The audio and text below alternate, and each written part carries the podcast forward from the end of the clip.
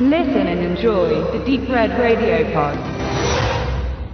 Da meine liebe Freundin Uli, hallo Uli, das eine oder andere Mal beobachtet hat, dass ich auf Flohmärkten gerne mal in alten Filmkisten stöbere, ob da noch was äh, Spezielles zu finden ist oder auch was weniger Spezielles, aber was mich interessiert, hat sie geistesgegenwärtig zugegriffen, als sich ihr die Chance bot, bei sich im Haus eine Menge an Filmen kostenlos abzustauben, die da einfach jemand hinterlassen hat, wie man es heutzutage gern tut, zum Mitnehmen und erstmal alles so eingesagt hatte, da war dann viel Gewöhnliches dabei, so aller Rock of Ages oder Beavis and Butthead ähm, in Amerika oder wie der damals hieß oder so eine schöne Stan und Ollie Box oder ja, vieles, vieles mehr. Das eine, was mich aber besonders interessiert hat und äh, meine Aufmerksamkeit gleich auf sich gezogen hat, durch einen schnauzbärtigen George Pepper, der da mitspielt, ist Damnation Alley. Ein Film, der mir vorher noch nix sagte und auch dem Benedikt, mit dem ich den gerade geschaut habe, vorher nicht bekannt war.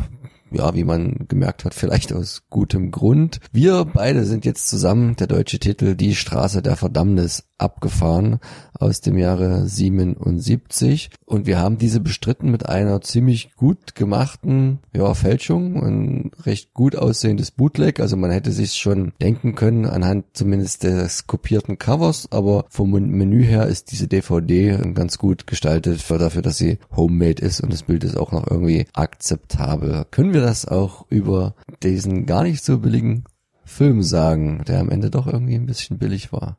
Also die Apokalypse kann kommen, solange man einmal die Woche duschen kann, wenn man möchte. Denn wenn irgendwas rationiert wird in diesem postapokalyptischen Film, dann ist es das Duschwasser. Alles andere gibt es Unmengen davon scheinbar. Ähm, ja, es handelt sich um einen ja, Post-Drittweltkriegs Amerika. Interessant war am Anfang, man weiß gar nicht so richtig, was jetzt eigentlich ist. Ist es eine Übung oder so? Es ist alles, alles total gelassen. Die, also in irgendeiner unterirdischen Basis, ja, es ist eine Raketenbasis, wird jetzt gerade irgendwie der Ernstfall durchgespielt, alles sind total gelassen und ja, und, hm, mal gucken. Und dann ist es aber tatsächlich der dritte Weltkrieg gewesen und alles ist kaputt. Also äh, so unspektakulär und so undramatisch habe ich das noch nie erlebt. Also nach fünf Minuten ist dann irgendwann klar, ja, wir wurden bombardiert. Irgendwie die Amerikaner und die Russen dann wahrscheinlich zu dem Zeitpunkt haben sich gegenseitig die Atomwaffen auf den Hals gehetzt. Und äh, ja, das Schöne an dieser äh, atomaren Postapokalypse ist, dass es keine Strahlung gibt irgendwie. Das ist schon mal gut. Wird zwar mal erwähnt, dass die Strahlung nicht überall, nicht ja. überall,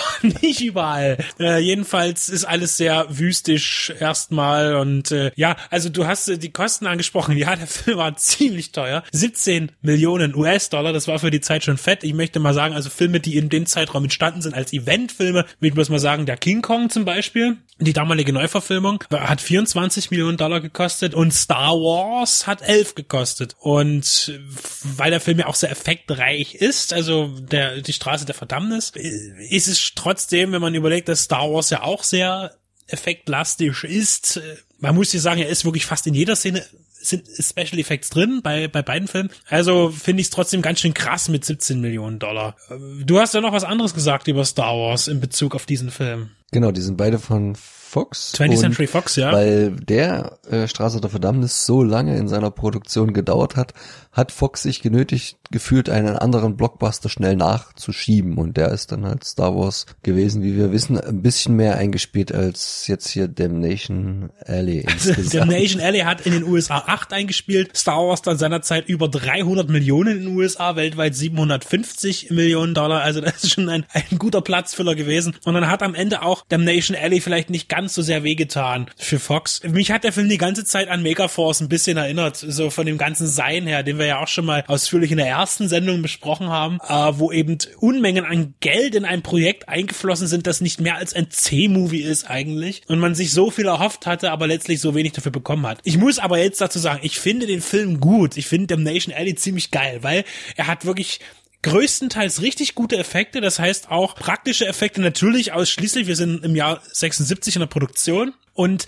gerade was so das Las Vegas, wenn das da so alles verwüstet ist, also von Weitem, es sah, es sieht gut aus. Also der Film hat seine Momente. Die eingefügten Himmel sind dann mal, mal ziemlich gut, mal doch eher dann übertrieben gemacht, weil natürlich irgendwie die, der Himmel ist verändert, weil irgendwie ist die, das wird dann mal so nebenbei gesagt, wohl die, durch diese ganzen Explosionen ist die Erde aus ihrer Achse geraten. Dann ist es aber zum Schluss wieder doch, also es ist alles ein bisschen komisch, es ist nicht wirklich logisch, was da passiert, sowieso. Und das sind auch ab und zu mal ein paar One-Liner dabei. Der Film ist unheimlich kurzweilig für seine ziemlich dramatische Situation. Da geht 87 Minuten mit Abspann und der Film reiht eigentlich nur eine Action-Szene an die andere, würde ich behaupten. Also so wirklich viel Story gibt's ja nicht und Charakterentwicklung.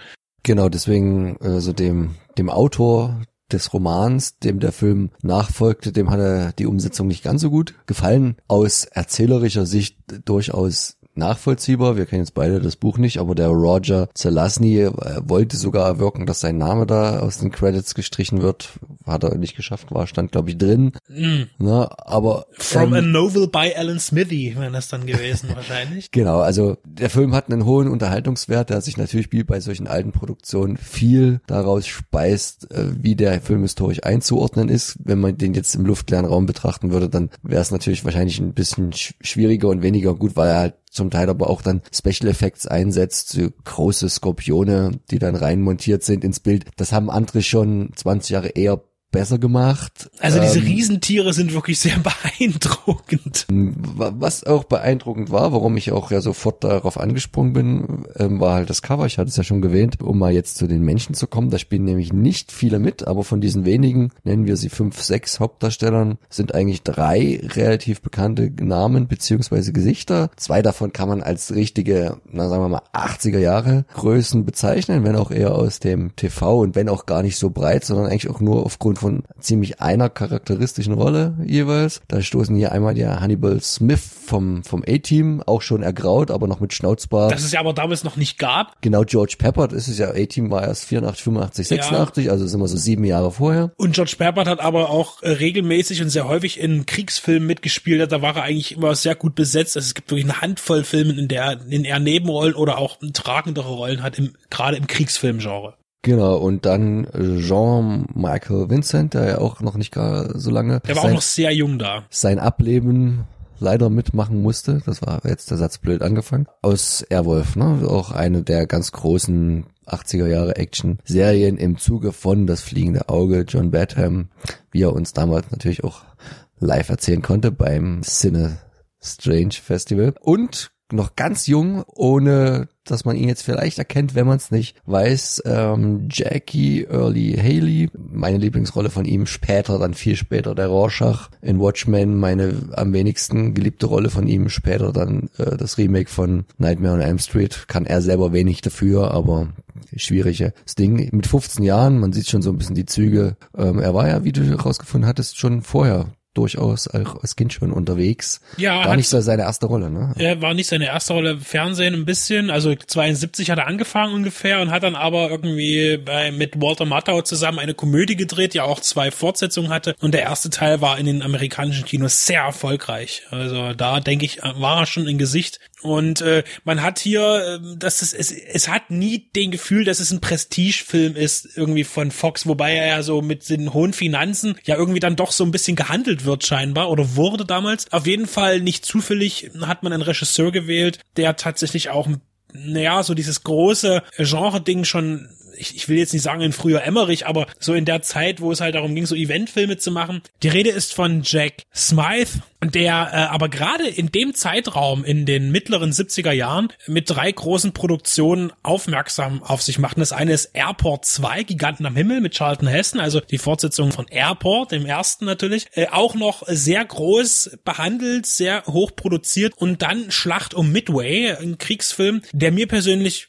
nicht gefällt, ist auch mit Charlton Heston. Äh, mir, mir aber auch überhaupt nicht gefällt. Der ist eigentlich ziemlich langweilig und ich kann mich dran erinnern, dass auch die Effekte nicht so doll waren. War aber damals unheimlich hoch gehandelt, auch bei den Oscars und so. Nominierungen, Nominierungen. Äh, und dann auch gleich Straße der Verdammnis. Also der Mann hat auf jeden Fall Erfahrung, war auch da schon ein gestandener Regisseur auf jeden Fall, kam auch viel aus dem Fernsehen. Und ich finde, er hat hier seine Sache sehr gut gemacht. Also was heißt gut gemacht? Er, wer auch immer letztlich für das Endprodukt verantwortlich ist, für den Final Cut von diesen 87 Minuten im Pal, muss ich sagen, hat es wirklich gut verdichtet. Also der Film hat ein paar lächerliche Szenen dabei, die einfach, ja, es ist, aber ähm, ähm, wer diesen Film sieht, kann sich auf jeden Fall auf eine hervorragende Final-Freudensequenz freuen, wo man dann merkt, dass man es so ein bisschen geschafft hat. Ich meine, es ist jetzt äh, zwar ein harter Spoiler, dass es ein Happy End gibt, aber wie es gefeiert wird, das Happy End von den vier Reisenden am Ende ist schon ziemlich, ja, uramerikanisch in dem Sinne, äh, möchte ich behaupten. Also mir hat es sehr gut gefallen. Also ich habe überhaupt gar kein Problem mit diesem Film und äh, wir haben ja schon mal geschaut, wie sieht's momentan aus. Er ist zu kriegen auf Blu-ray und DVD, allerdings zu merkwürdigen, also schon so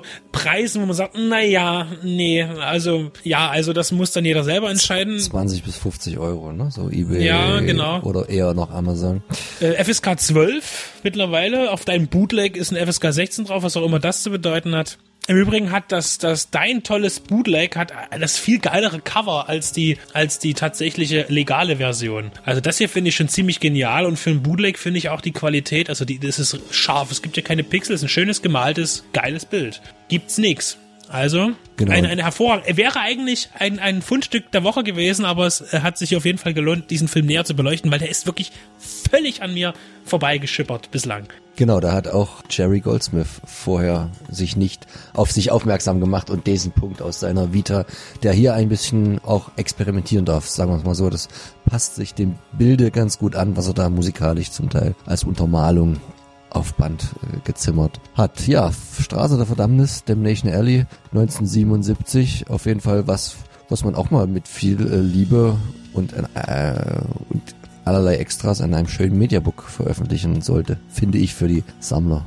Äh, taug, tauglich dafür ist er, weil er tatsächlich sehr unterhaltsam ist und wenn man ihn hat, sicherlich auch ein Film, den man sich dann auch nochmal irgendwann anschauen kann, weil er auch von Effekten her wirklich jetzt nicht beeindruckend ist, aber er, hat ziemlich gute Special Effects für die Zeit im großen Stil. Also man sieht schon, dass der Film äh, teuer war zu der Zeit und dann natürlich abgekackt ist, weil, wie gesagt, so, so, ein, so ein Film dieser Größenordnung kann man bei Megaforce mit versenken. Also das sind so Filme, die man schon mal hochwertig anbieten darf. Danke an den generösen Spender.